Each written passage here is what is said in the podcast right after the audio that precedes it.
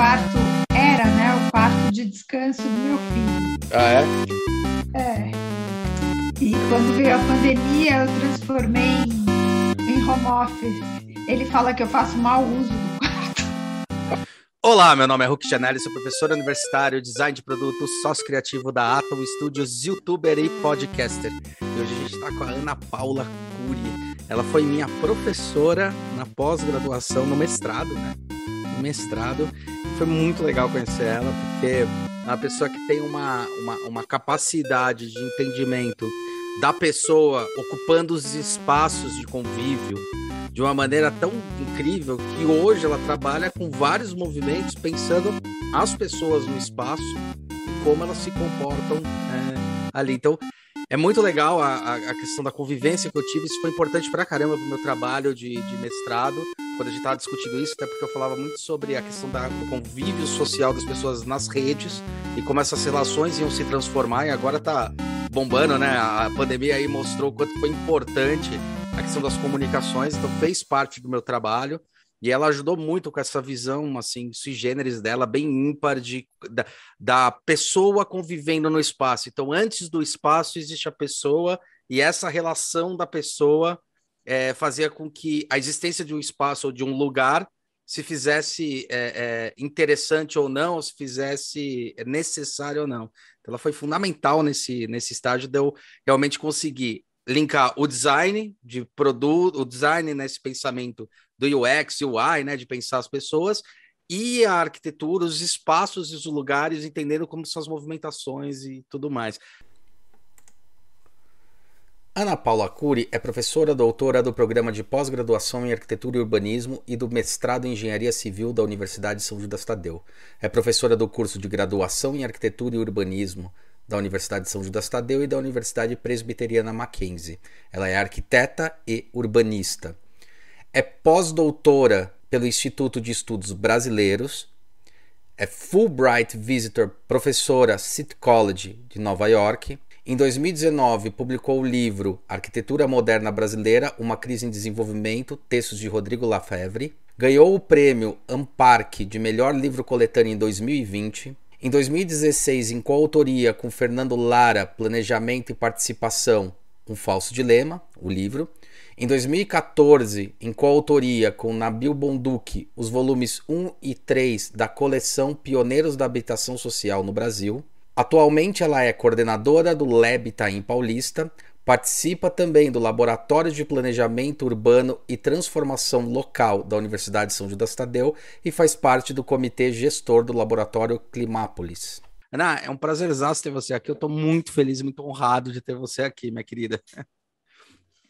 Ah, Hulk, eu que tô, viu? Para falar a verdade, eu lembro quando você chegou lá na pós-graduação e você veio com o trabalho né, do, dos, era, dos coworkings, co e, e se, é. né, era um momento que se falava muito pouco disso, e todo mundo levou um susto né? E eu achei aquilo máximo. Eu falei, nossa, que cara bacana, que coisa legal, né? Um baita de um desafio. E aí achei muito legal, não entendi muito naquele momento, né? Não era, não estava muito ligada nisso, né?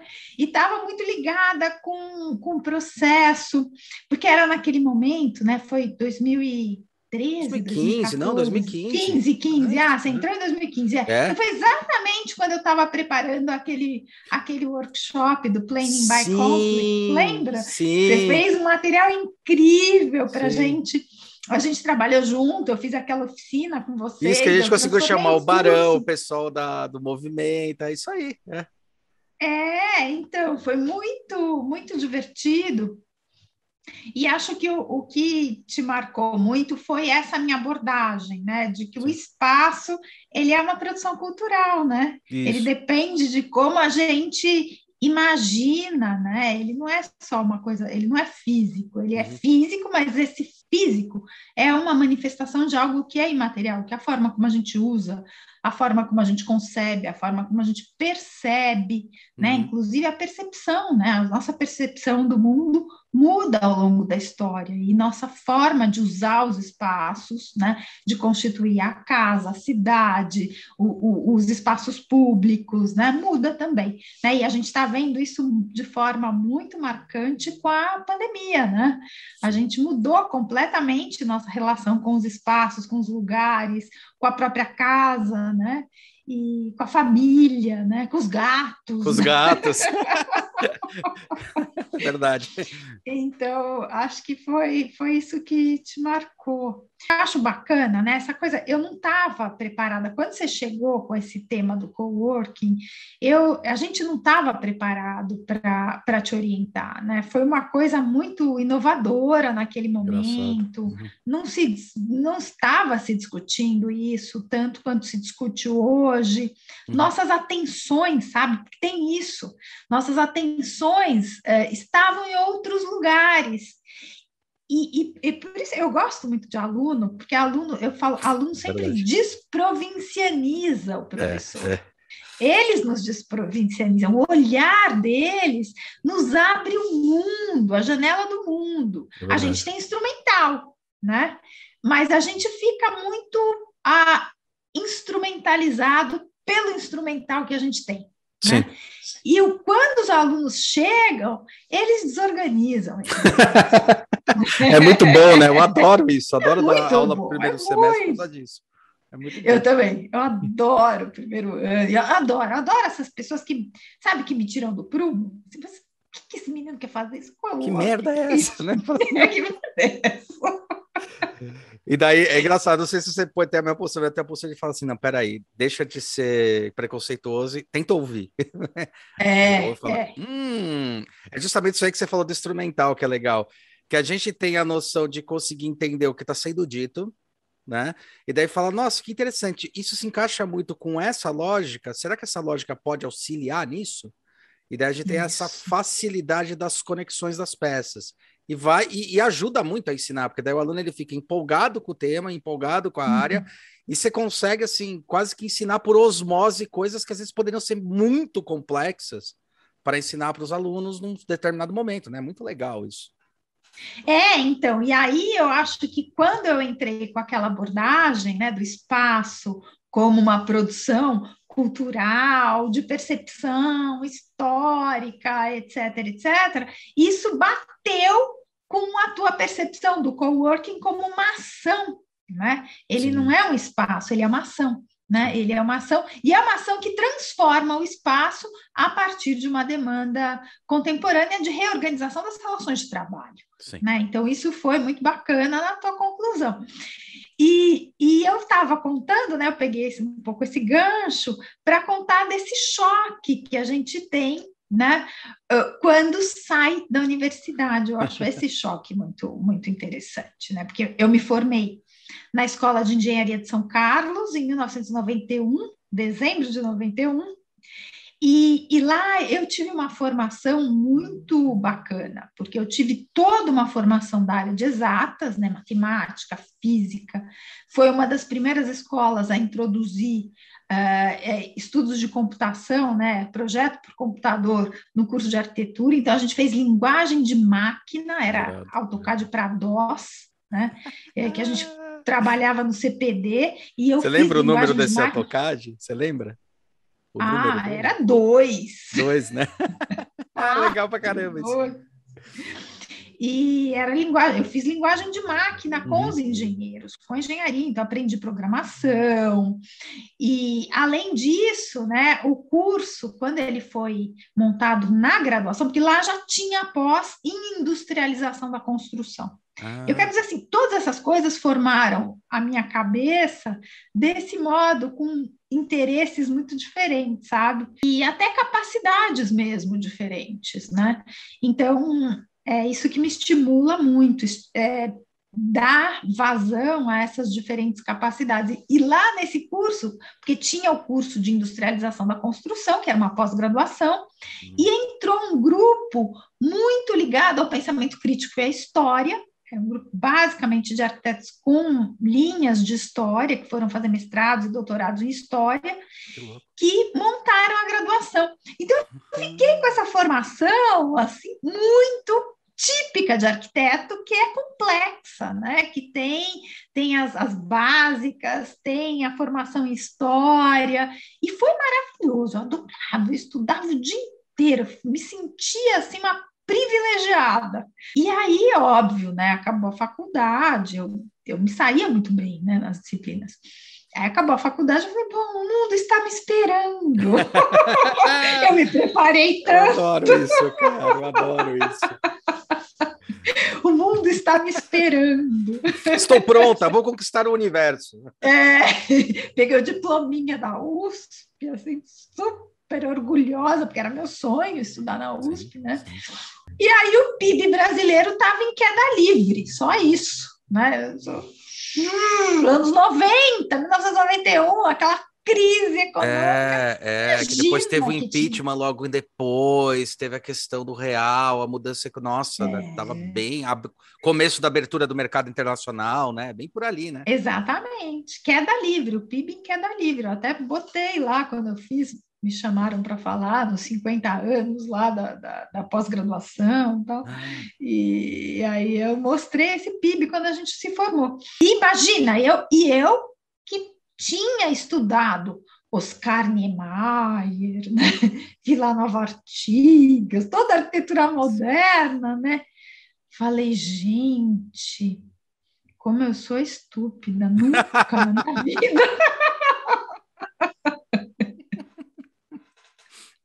Imagina, né? Não tem, tem alguma, tem alguma coisa aí, eu preciso descobrir.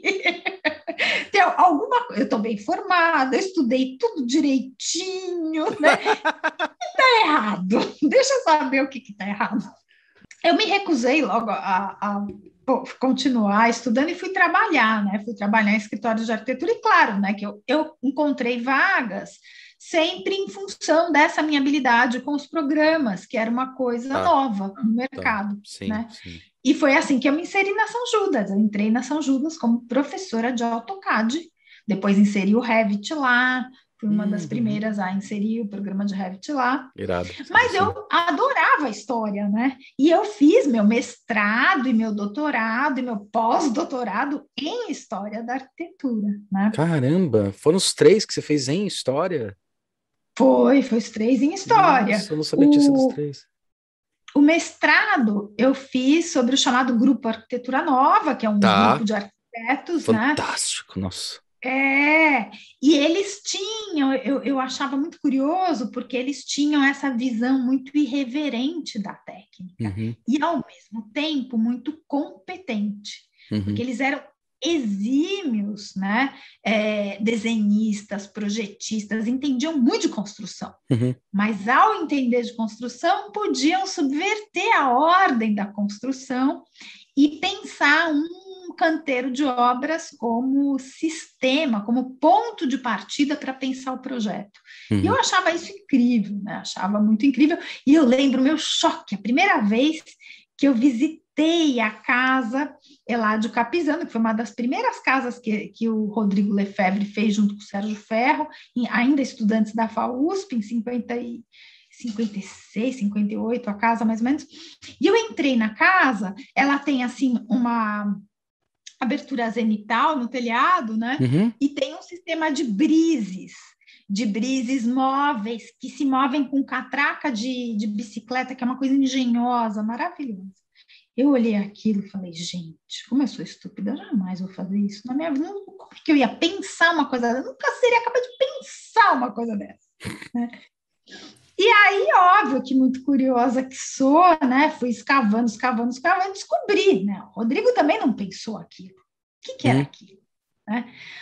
Aquilo era a, a, a, construtora que fez aquela casa, que fez, aliás, grande parte do patrimônio residencial paulista, da Escola Paulista em São Paulo, né, que é a uhum. construtora Sempla, que fez parte sim, do meu doutorado sim. depois. Uhum. Então, essa construtora, ela, num determinado momento, os arquitetos eles davam uh, ela desenvolvia o projeto junto com os arquitetos.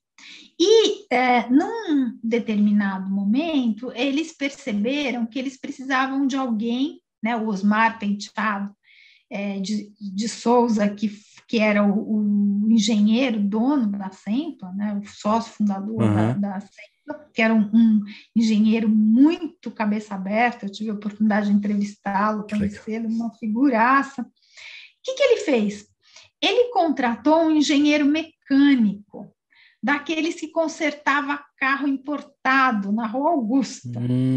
Botou esse cara dentro do canteiro de obras para resolver alguns detalhes da arquitetura.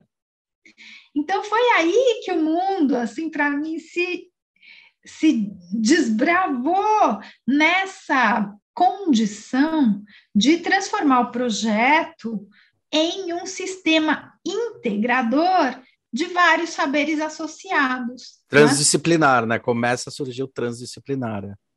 É, é e, e, aí foi, foi muito, foi muito gostoso. Daí dessa, dessa pesquisa eu fui para o meu doutorado. Uhum. E aí o meu doutorado eu falei, bom, esses três arquitetos, né? Eles pensavam sistemas construtivos que respondiam ao subdesenvolvimento brasileiro. Eles queriam que a técnica fosse a mais simples possível para ser apropriada por pessoas de baixa renda, tá? E os materiais eram aqueles que tinham nos depósitos espalhados pela cidade. Então, a técnica era uma posição sobre o sistema de desenvolvimento brasileiro. Né? E ao perceber isso, né, que eu fui para o doutorado. Aí eu levei essa, essa hipótese para o doutorado, dizendo: olha, se estes arquitetos agiram desse modo, a pergunta é: como outros arquitetos que tinham outras visões de desenvolvimento agenciavam hum. a técnica e o projeto? E aí eu fui, criei uma espécie né, de categorias, vertentes, né? De arquitetos em função é, dessas escolhas tecnológicas que é, eram indicadores da visão que esses arquitetos tinham do mercado, do setor privado, né, do, do, da, da indústria de materiais e componentes e do papel do Estado na produção da arquitetura. Então, aquela tecnologia, aquela opção tecnológica, aquele projeto respondia a essa visão do que eu estava chamando, né, de visão do arquiteto sobre o desenvolvimento brasileiro, uhum, uhum. né? E aí, quando eu acabei o meu, o meu doutorado, né, foi bem aceito, ainda não publiquei, mas eu vou publicar em breve. O meu orientador, que foi o professor Nestor Goulart Reis, que é um scholar, né, super sério e tal, falou, Ana, vai discutir desenvolvimento com quem entende disso, tá? Hum. ah, que irado! É, porque é muito fácil você discutir desenvolvimento na escola de arquitetura, todo mundo sabe um pouquinho, né? Um senso comum. Né? Sim, sim. É, você, como é que é? é ministrar palestra para os peixes, né? Tipo por aí, né, padre? É. E daí eu fui. Sermão para os peixes, eu lembrei. A peça Aí, Sermão para os Peixes. Ah. Eu fui para o pós-doutorado e me envolvi nessa pesquisa sobre o Romulo Almeida, que, que vai ser lançada agora, sexta-feira, uhum, né? Uhum e que foi um dos. Eh, eu me envolvi nessa pesquisa, e, nesse percurso eu me envolvi em várias pesquisas, né? na, na, pesquisa Pioneiros da Habitação Social no Brasil, que lançou Sim. aqueles três volumes lá, que foi o inventário do varguismo, e como eu estava fazendo esse trabalho do inventário do varguismo, estudando estudos de previdência com o professor Nabil Bonduque, a Nilce Aravec, a Flávia Brito, a Salva Manuel, todas as minhas colegas naquele momento, hoje todas professoras, né, da USP, da Unesp, em várias instituições renomadas, mas na época éramos todas é, iniciantes, né, eu era mais velha, e eu coordenei, né, eu, fui, eu coordenei essa pesquisa, sabe? principalmente a, a organização do material, por isso eu sou coautora, né, do uhum. inventário, uhum e do, do, segundo livro, que é o livro que aprofunda o, as experiências dos conjuntos, então eu organizei com ele. Mas Nossa, eu estava fazendo essa pesquisa do varguismo ao mesmo tempo que estava fazendo doutorado, né? E aí, quando eu entrei no IEB... Essa eu não sabia. Nossa, cara. E Caraca. dando aula na São Judas. Caraca, meu, para. É foda. Aí eu, eu, eu entrei nessa, né, né no IEB, mas eu entrei com um projeto, né, que não era esse do Romulo, esse é o projeto do meu supervisor, que era um uhum. projeto que, que chama, que hoje é minha bolsa de produtividade em pesquisa no CNPq, que eu quero publicar, uhum. que chama Arte, é, Razões Políticas da Arquitetura Brasileira. Né? Que a ideia é, então, repor a história da arquitetura, pensando nas razões políticas que uh, informam o, a questão do estilo, né? a questão do estilo uh, moderno, neocolonial. Ah, tá, é, você vai passar. Você vai passar por tudo, então, na verdade. A ideia é tentar fazer Sim. um raio-x de tudo. É, eu vou Isso. começar na, eu vou começar com o nacionalismo, né? Tá. Nos anos 17, as ligas ah. nacionalistas nos anos 17, o movimento neocolonial. Tá. Então, começo aí, né? E termino com arquitetura nova, né? O Sérgio Ferro, tal. Vou até é, os anos 70, 80. É, a perspectiva é essa do, do, do, do recorte, né? Caramba, Mas é entender recorte, a arquitetura é como razão política mesmo, né? Razão, razão política no sentido de que Sim. é uma, uma decisão estética que não pode ser pensada né, sem o compromisso político, sem a visão de mundo política que uhum. informa a decisão do arquiteto. Né? Uhum. Então, acho que. Porque também me incomodava muito quando eu me formei, né? Eu lembro. É, eu me formei em, em 90, em 94 a gente foi para a Itália. O Renato uhum. conseguiu uma bolsa né, de, é, de doutorado, sanduíche, e eu fui junto. Uhum. uhum. Ah, quer saber? Eu vou junto. E foi junto de esposa. E, e lá fomos para Veneza, né? Ficamos um ano em Veneza. E lá em Veneza eu falei, bom, o que, que eu posso fazer aqui? O que, que eu posso fazer em Veneza? Estudar a história do Renascimento italiano, né? Uhum. Aí fui lá para o Instituto de Arquitetura da, da UAV, né? Uhum. Tive aula com Giorgio Ciucci.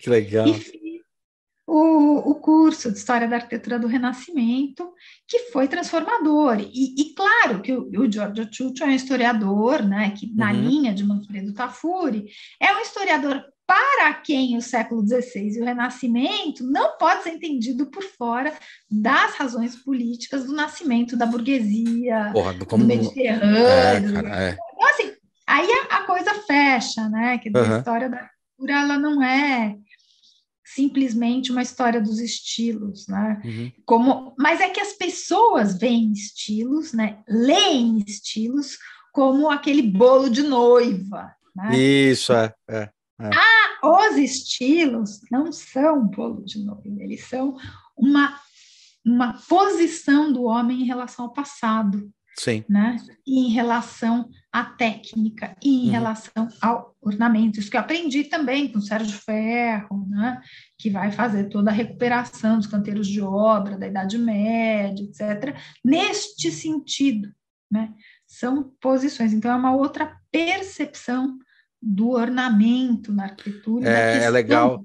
É legal porque você faz eu lembrar muito da importância da Torre Eiffel não como sendo um elemento estético, mas como sendo um resultado dessas exposições universais. Palácio de Cristal, Torre Eiffel, que é, é a uhum. construção do aço como poder de subir mais os, os, os andares, essa estrutura da, do estudo do aço, né? Que aí é o modernismo lá fora, né? Mas vem é, muito dessa assim... técnica, né? Hoje a gente enxerga a Torre Eiffel como algo, sim, mas quando você vê em fator histórico, ela representa muito do poder político do momento, que é essa é, transformação do aço, a transformação do negócio, né? Acho que isso é muito legal quando você começa a refletir. É, e ela tem esse poder também, né, de como o Duomo de Milão, né, de unificar uhum. Paris, né, então por isso na exposição universal essa capacidade de unificar Paris, de ser uma onipresença, então uhum. tem todo um, um significado simbólico, né, que é essa aquisição técnica se uh, emana, né? se, se junta, se uhum. Amálgama, né? Então é, eu acho que é, é aí que me aí que mora meu sempre meu interesse, né? Que louca, da relação do espaço com significado, com simbólico, tal. Mas eu estava eu tava te contando isso, né? Para dizer que eu, que eu tenho esse pé aí na, na história da arquitetura. E como eu estava fazendo esse trabalho com varguismo, tal, quando eu entrei no IEB para fazer esse esse esse esse percurso pela história da arquitetura a partir do olhar do desenvolvimento, que era o que eu queria fazer, mas daí como professor da área de História Econômica, uhum. que é o professor Alexandre Barbosa, né? Uhum. É, então, ele me convidou para participar dessa pesquisa do Romulo Almeida, né? E, e aí foi incrível, porque foi uma pesquisa que mudou minha cabeça sobre o que é o desenvolvimento, né? Porque aí eu consegui entender as dimensões do desenvolvimento, o desenvolvimento na sua dimensão social e cultural, que esses caras, porque o, o esse, essa pecha do desenvolvimentismo, né, que adquiriu uh, um sentido crítico para toda uma geração pós-64, uhum. né, ele é um anacronismo.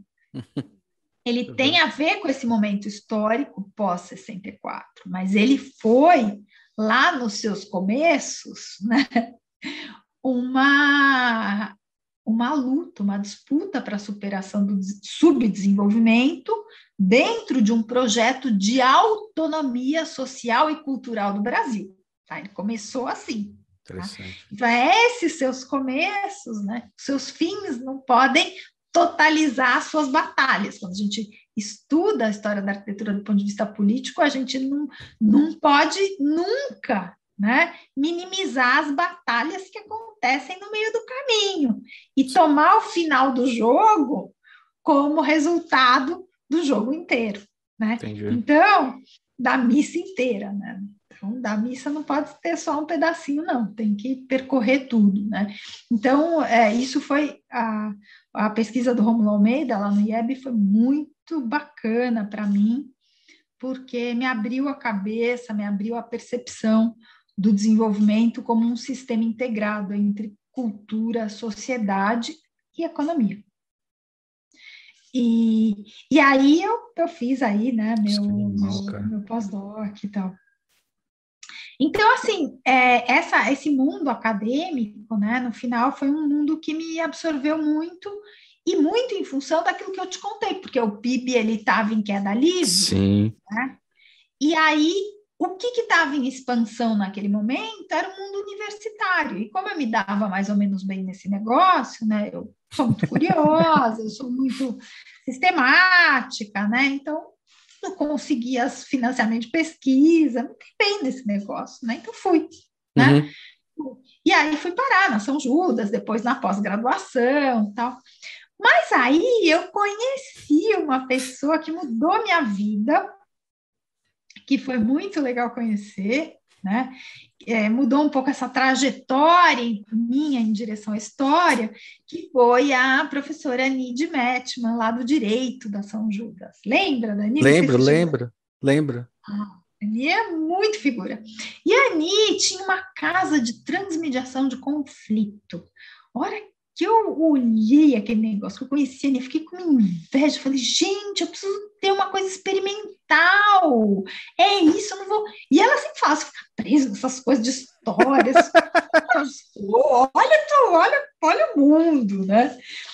E aí, é, isso coincidiu, né? Eu tinha prestado uns concursos na USP, não passei e tal. É. Aí eu falei, ah, quer saber, deixa eu olhar o mundo. Como ele é hoje. Uhum. E aí, o é, que, que eu estava. O que, que aconteceu na São Judas naquele momento, quando você entrou? A gente teve o, o fluxo do ProUni. O ProUni em 2009, a São Judas, antes Nossa. de 2009, a São Judas era pequenininha, tinha Sim. poucos alunos, estava colhendo. Quando veio o ProUni, aquela faculdade se povoou de uns meninos muito interessantes, que conheciam a cidade como ninguém, que tinham outros olhos, incomodavam os professores, porque não, não conseguiam ter aquela visão burguesa do projeto. Sim, eu lembro do, da angústia sim. da menina que falava assim: professora, eu tenho tanta dificuldade, porque você vê, a vida inteira eu morei num cubículo com a família inteira. Não, eles falam para eu não consigo. Né? É, a experiência e por outro de... lado, era uma experiência muito diferente. E por outro lado, eu falei, gente, isso é ouro, um pó, porque é uma percepção que nos desprovincianiza do nosso da nossa profissão elitista. Fora que fora que torna muito mais relevante uma própria discussão que a arquitetura tem, que é a discussão dos muros, né? Então isso derrubou os próprios muros psicológicos, né? Do Exato. dessa relação da gente, né? De me, eu me senti muito é, mexida mesmo e eu falava para eles: vocês me desprovincianizam. Estava enxergando o mundo através deles. E eu percebi que muitos deles é, moravam no Itaim Paulista. Uhum. Né? E aí eu montei aquele seminário que você participou, sim, Planning sim. by Conflicts. tem a ver com isso, tem a ver, tem a ver é, com essa visão da Ani, né, de que é, é o, a relação se dá por conflitos, né? Perfeito, Não sim. existe uma harmonia. Foi aí que eu realizei, falei, gente, os arquitetos estão procurando harmonia, né? Mas não tem harmonia, né? Os conflitos, eles é o que gera a relação. É, é, é. eles era, têm uma e, potência da relação com o espaço. É, e é bem nessa época que também começou a explodir os movimentos insurgentes, assim, explodir e eles são uma resposta disso, né? O povo atuando nos espaços das cidades, né? Tendo a relação com as cidades, né?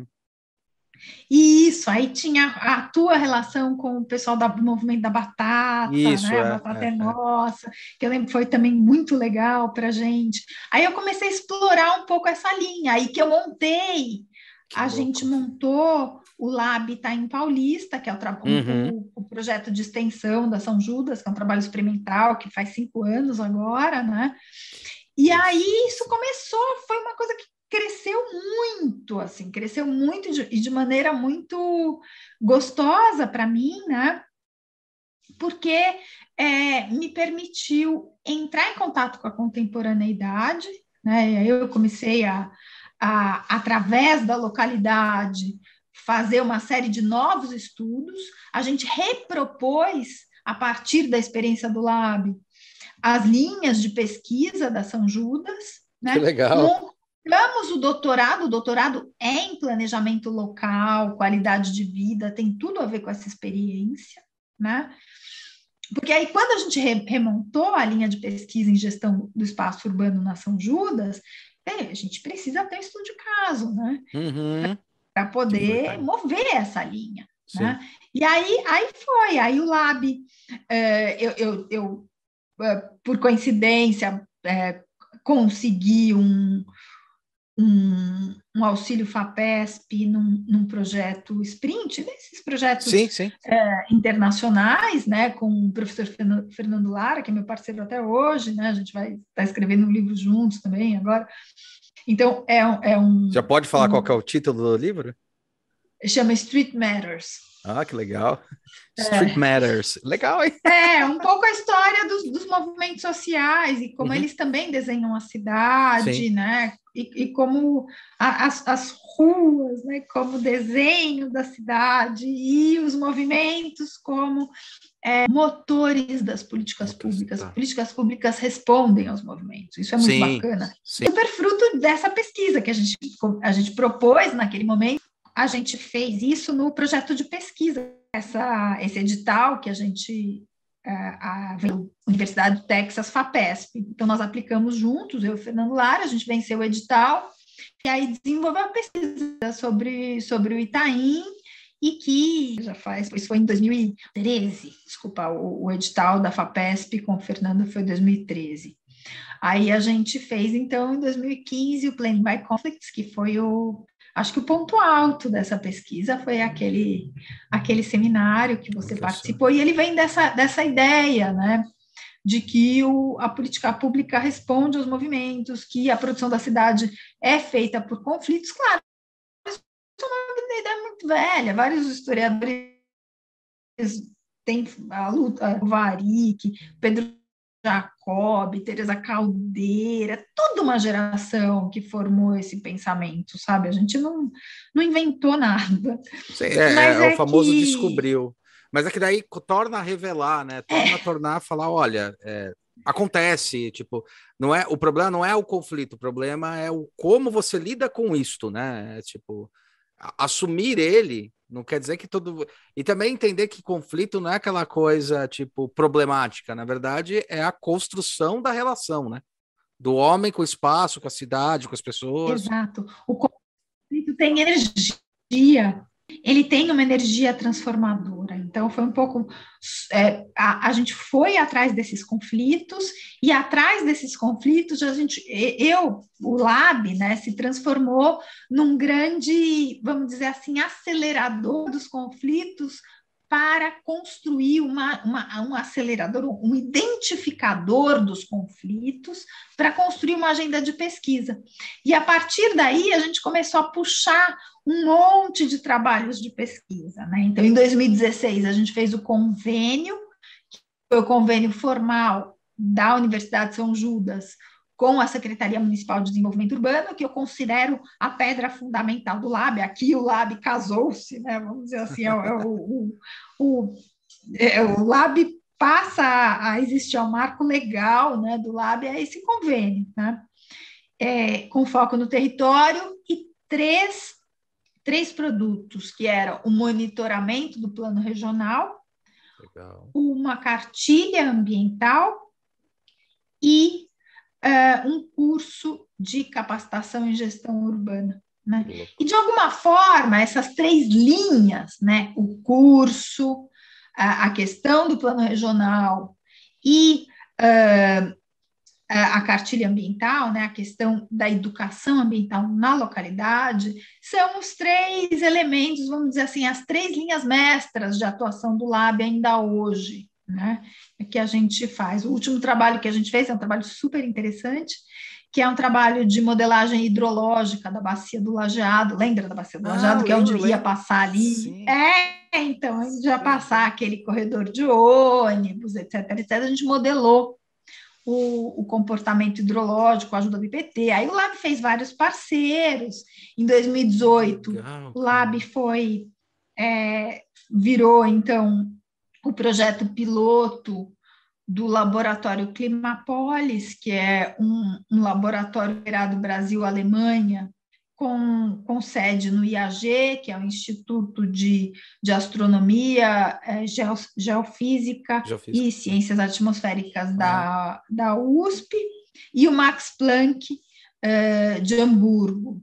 Né? Então, em 2018 a gente firmou essa parceria, né? E a partir dali a gente começou a incorporar a agenda ambiental, das mudanças climáticas, e descobrir essas coisas, né? Comecei a estudar. É claro, eram coisas que a gente sabia, sim, né? sim, não sim, tinha sim. aquele peso, né? E aquela carga de reflexão que hoje, nossa, eu acho que qualquer pessoa que vive no planeta Terra hoje, se não falar da água e do planeta, tá por fora. Não, tá por fora. Porque é, né? não, é uma baita crise, né? A gente, é, assim, é uma questão urgente, né? Então, é, todas as vários... cabeças têm que estar tá pensando, têm que estar tá focadas, têm que estar tá procurando soluções para essas coisas. E é isso que eu quero começar, é, quer dizer, que a gente já está incluindo, né, em pensar a modelagem hidrológica para o desenho urbano, para a regulação da cidade. Agora a gente está com os trabalhos bacanas no Fórum 21, que saiu desse curso né, de modelagem hidrológica que a gente deu. Tal. Então, é, temos agora uma, uma parceria em prospecção com a Secretaria Municipal de Educação para aprofundar os cursos, as, as, experiências pilotos que a gente fez nas escolas lá, no Dama, tal. tem um monte de coisa bacana. O Lab tem um blog, é, e agora a gente está terminando o site do Lab. Qual que é o site do Lab? disso, que queria muito que você Não, poxa. É, é, é, blog, né? Em Paulista. Blogspot, por enquanto. Tá, depois Mas passa vai, que a gente, ó, vai estar tá aí na descrição o link, seus Zé Ruela. Então dá uma olhada, hein? Aliás, eu queria fazer uma pergunta aí, mas só é ácida, mas nem tanto, né? Pelo, por, por conhecer você. Mas e aí, zona mista ou não? Tava provocando isso porque foi engraçado. Eu percebi no, no nesse movimento, né? A gente tem é, o PDE de São Paulo, ele teve uma transformação, inclusive quando eu estava no curso, foi praticamente naquele momento que teve é, a, a, reconstrução do novo PDE de São Paulo, uhum. né? E ali eles estavam falando muito sobre zona mista, que era uma coisa importante, e vem de um estudo muito importante sobre essas cidades orgânicas, né? Questão modernidade líquida, cidades orgânicas, que na verdade, você tem, não, tem que, não tem que pensar mais a cidade como tendo um centro. Você tem o centro histórico, mas você tem as, as centralidades das cidades. Né? Você tem vários lugares que são mini centros e ali gera uma economia própria, tal. Aí tem toda a conexão com a economia criativa, com um monte de coisa que está à economia circular e tudo que está relacionado a isso. E eu lembro que teve um, um, tempo atrás, né? Assim, você passava, por exemplo, no Itaim, você passava nesses lugares que são, são isolados desse universo tem o próprio universo dele, e ali você via, tipo, alguns cartazes, zona mista não, zona mista, não, é área residencial, uhum. área, tipo, o pensamento modernista ainda do tipo, lugar para trabalhar, lugar para dormir, lugar não sei para quê, né? E aí teve toda essa discussão, né? Eu, eu olhando para tudo isso, falar, puta, a zona mista ela é tão mais é, lógica para a questão da movimentação das cidades, para é, gerar microeconomias que acontecem em várias regiões, principalmente afastado dos centros, né? E teve toda essa discussão. Por isso que eu estava brincando com você, zona mista ou não, né? Ah, então acho que é importante esse debate, viu? E veja que esses movimentos zona mista, eles estão só nos bairros de alta renda, sim. nos bairros residenciais de alta renda. Sim, sim. Porque toda a luta do pessoal das ex é para implantar zona mista nas zonas de interesse eh, social do plano diretor. Então, uma das inovações do, desse PDE de 2015 é exatamente colocar né, a possibilidade de zonas mistas nas ex. Né? Uhum. E o pessoal de por, por uma, uh, uma reivindicação do pessoal de baixa renda, né? Então uhum. é, é o pessoal de alta renda, né, que não quer o comércio perto da sua residência. E é engraçado porque é uma, acaba é uma tendo uma seletividade de classe. Sim, e é engraçado porque a gente começa a cair na importância tão grande disso. Com a própria pandemia, isso acabou aflorando, né? Porque o principal discurso é consuma as coisas que estão perto do seu bairro, ande perto do seu bairro para você não proliferar, né? Então, uma questão até saúde tem uma questão dessa, mas é muito legal como é, é, justamente tirar desse isolamento e entender como essa cidade é orgânica. Né? Eu acho que uma maior discussão da zona mista ou não, que, que eu sou super a favor, acho fantástico, e eu sei que tem já construções que pessoas com, da classe B até renda alta que já se perceberam que precisam viver em zona mista.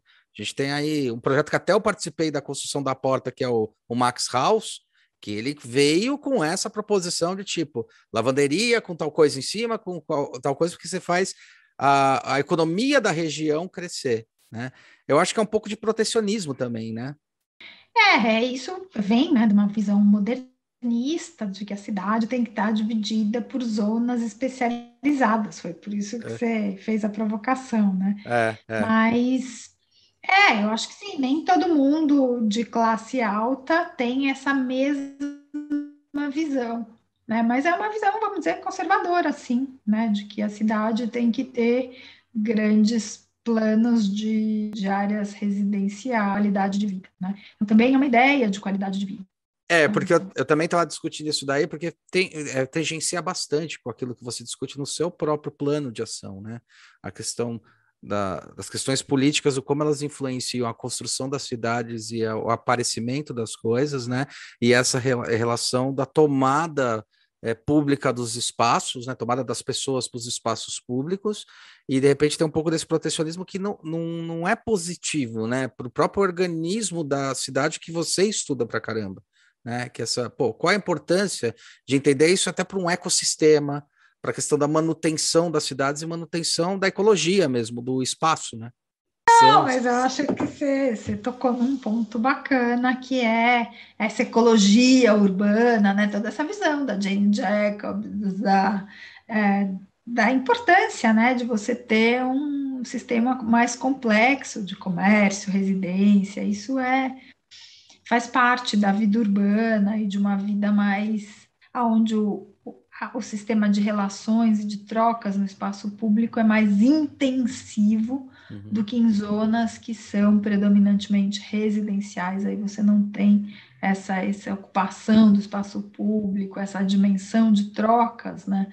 Uhum. Elas ficam muito restritas, né? Fica mais cada um no seu lote, ou no máximo você tem uma relação com seu vizinho, mas é, você não tem uma relação intensiva de trocas, né?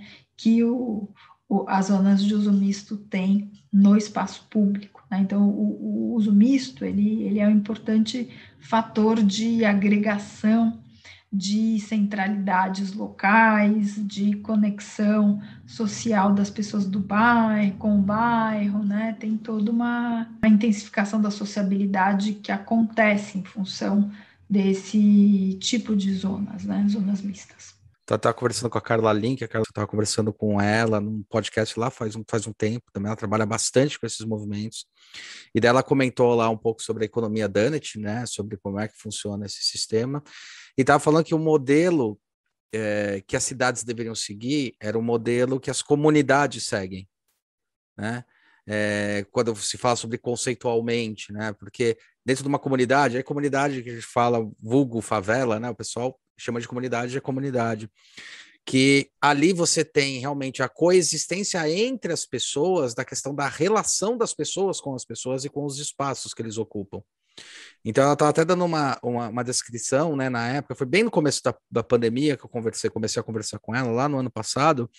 Ela comentou que era interessante porque a ação pública tentou fazer alguma coisa para o controle da pandemia, mas quem conseguia controlar mais ainda a pandemia era as próprias comunidades que elas entendiam, cuidavam do outro, isolavam o que precisa ser isolado, entendiam o que acontecia. Então, essa cidade orgânica acontecendo, sabe?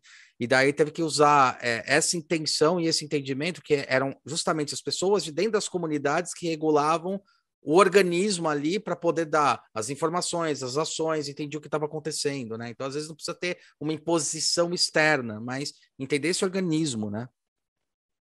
É, teve aquele movimento muito legal, do, acho que é o G10 das favelas, né? Isso, que o pessoal em Paraisópolis criou. Isso, eles criaram isso. sistemas de vigilância, né? De, que, que eram, eh, acho que eram 50 famílias, eram o presidente, cada um era um presidente de uma unidade, né? O presidente da rua.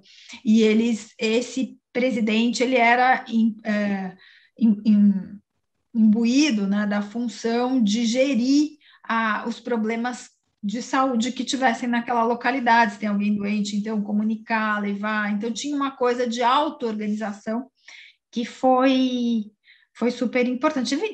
Tiveram várias né, respostas das comunidades para esse momento da pandemia. Teve a, a, o movimento da, das mães da, da uhum. favela né, em Miliópolis, teve é, teve muito, muito, muita auto-organização. Em Belo Horizonte teve movimento, sim, sim. vários lugares. Foi, foi muito elucidador, tanto Isso, da né? pobreza quanto da capacidade de organização. Ela é uma pobreza material, mas ela é uma riqueza intelectual. Sim, é, é tanto que eu acho que o grande capacidades. É, tanto que eu acho que o grande tapa na cara na, nessa história foi que não teve um aumento percentual muito maior da questão da contaminação, que todo mundo falou, nossa, eu lembro que tinha um pré-conceito quando começou a história da pandemia, já provocando mesmo, a gente ouviu bastante, ah, imagina quando a pandemia chegar nas favelas, que a gente tem condições. E não teve uma diferença tão abrupta percentualmente. As, na verdade, eu via muito mais gente que tinha grana fazendo cagada do que esses caras que se cuidavam. Tô falando assim, vendo isso na mídia, vendo que as coisas aconteciam. Óbvio que a gente não está levando, extrapolando que é, as questões de algumas condições, mas eu vi que foi um belo tapa na cara, falando, ah, lá ferrou, quando entrar, acabou. Não foi bem assim que aconteceu, né? Por causa dessa organização. embora, embora tenha tido claro. Sim, uma intensidade muito maior nessa, nessas áreas vulneráveis, nos bolsões de pobreza, do que de riqueza, mas de fato, sim. né, houve a, a, reação, né, uma reação muito brava e, e muito que mostra a riqueza dos recursos humanos que a gente tem nesse, Sim. apesar da pobreza, né? A pobreza é um, é um problema do capitalismo. É um problema, Os seres problema humanos são ricos. É, é um As- problema seríssimo. E você lida com isso o tempo todo, né, Ana? Quais são os pontos que para você mais, mais marca dentro disso? Eu acho que a injustiça social é, é, um, é um, uma coisa imperdoável. Para mim, o ponto que mais marca é superar a desigualdade histórica que está na origem da formação brasileira. Eu acho que isso é isso é para ontem, né? Isso já era. Isso isso não é uma questão de Claro, é uma questão de luta de classes, mas isso afeta todas as classes sociais. Sim. O, afeta o caráter, é, um, é, uma questão ética, é uma questão moral, é uma questão. É, não dá, porque não existe, não, não dá para você dizer ah, o cara mora na favela porque ele não tem capacidade, entendeu? é, não, não dá, não. Tem, não tem. Assim, do que se trata? Uhum. Do que se trata? Se trata da exploração do ser humano, é disso que se trata. Uhum. Né? Quando eu percebi né, que, que o ProUni tinha colocado para dentro é, o que a gente poderia identificar como lideranças uhum. para uma transformação local, né? subelites, eu, eu falava isso para eles, vocês são subelites locais, vocês é, vão, eu, eu eu desejei muito e desejo ainda muito empoderar esses alunos. Sim, né? sim.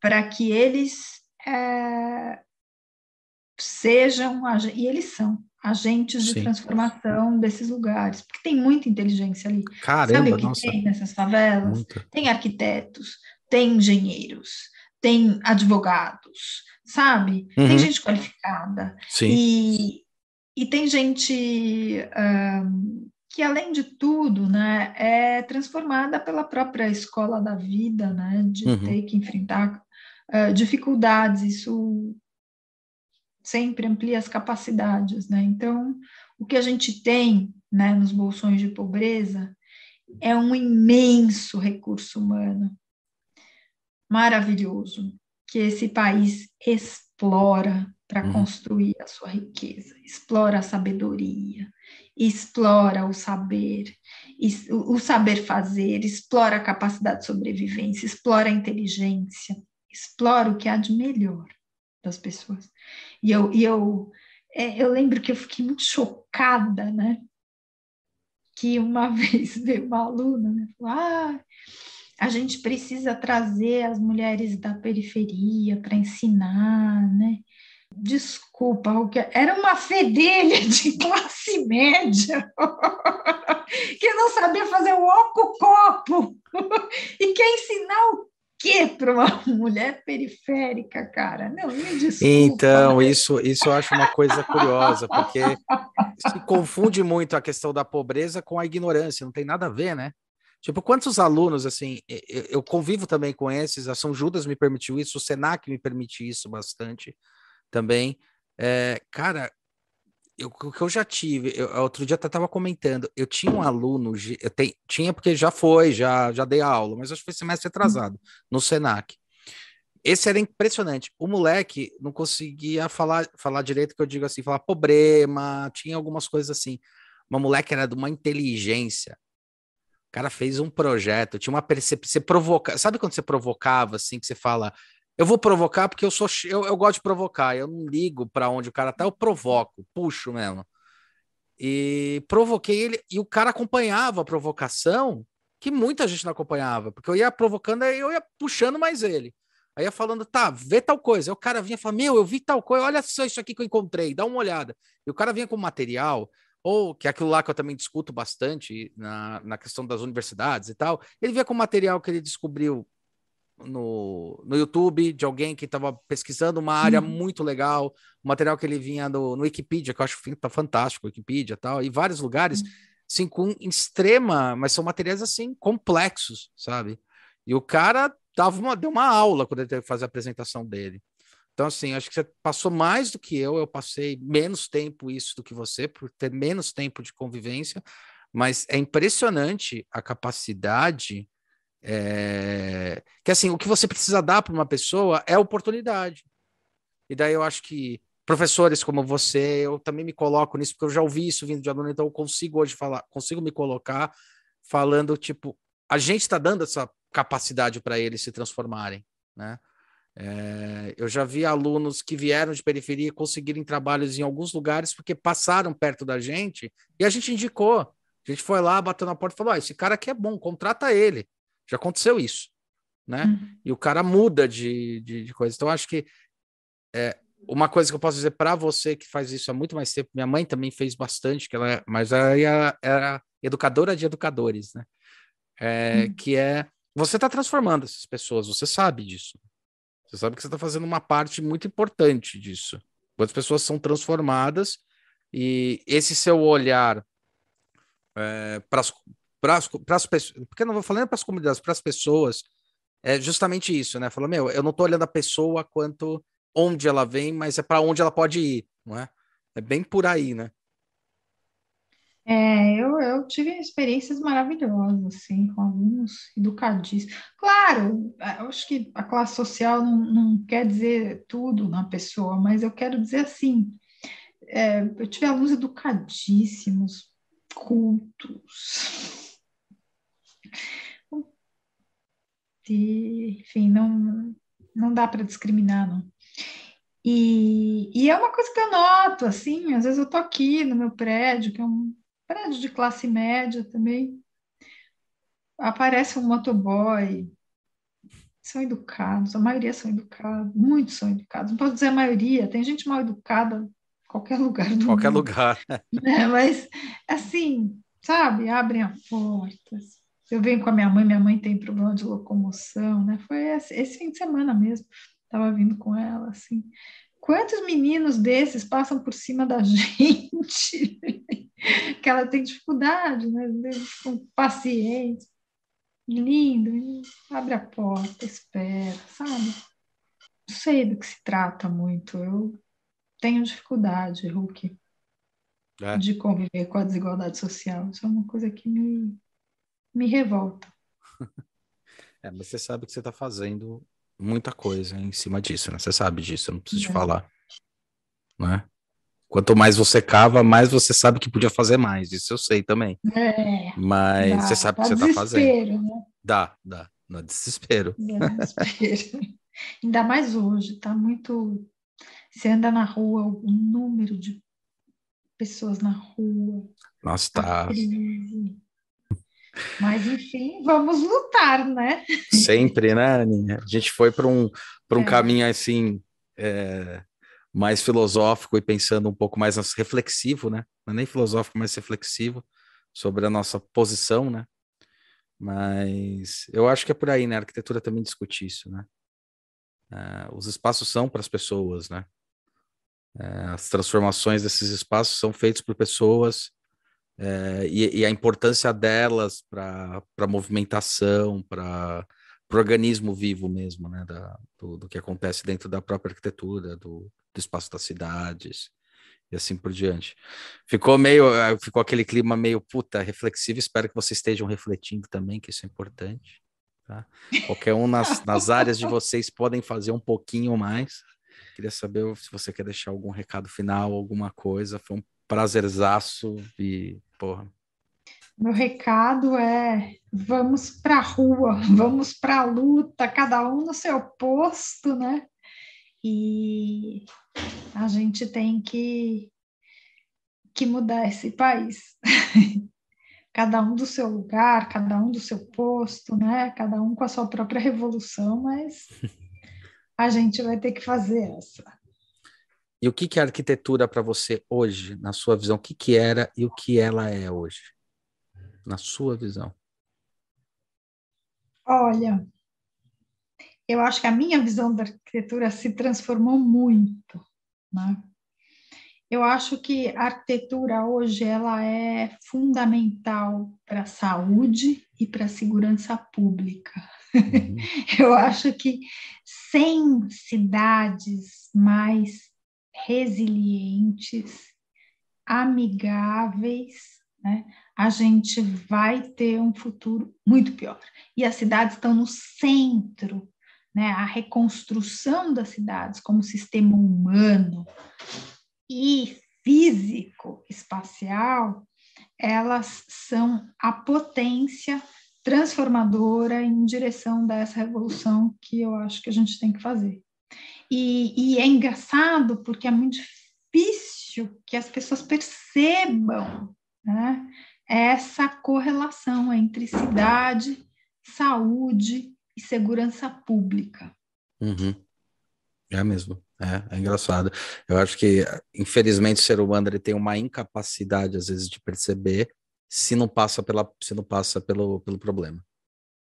Isso é uma crítica. Mas mesmo o poder público, Nossa. viu, que acho que o, a, a própria gestão, a administração municipal, ela fica muito premida por, por problemas imediatos, né?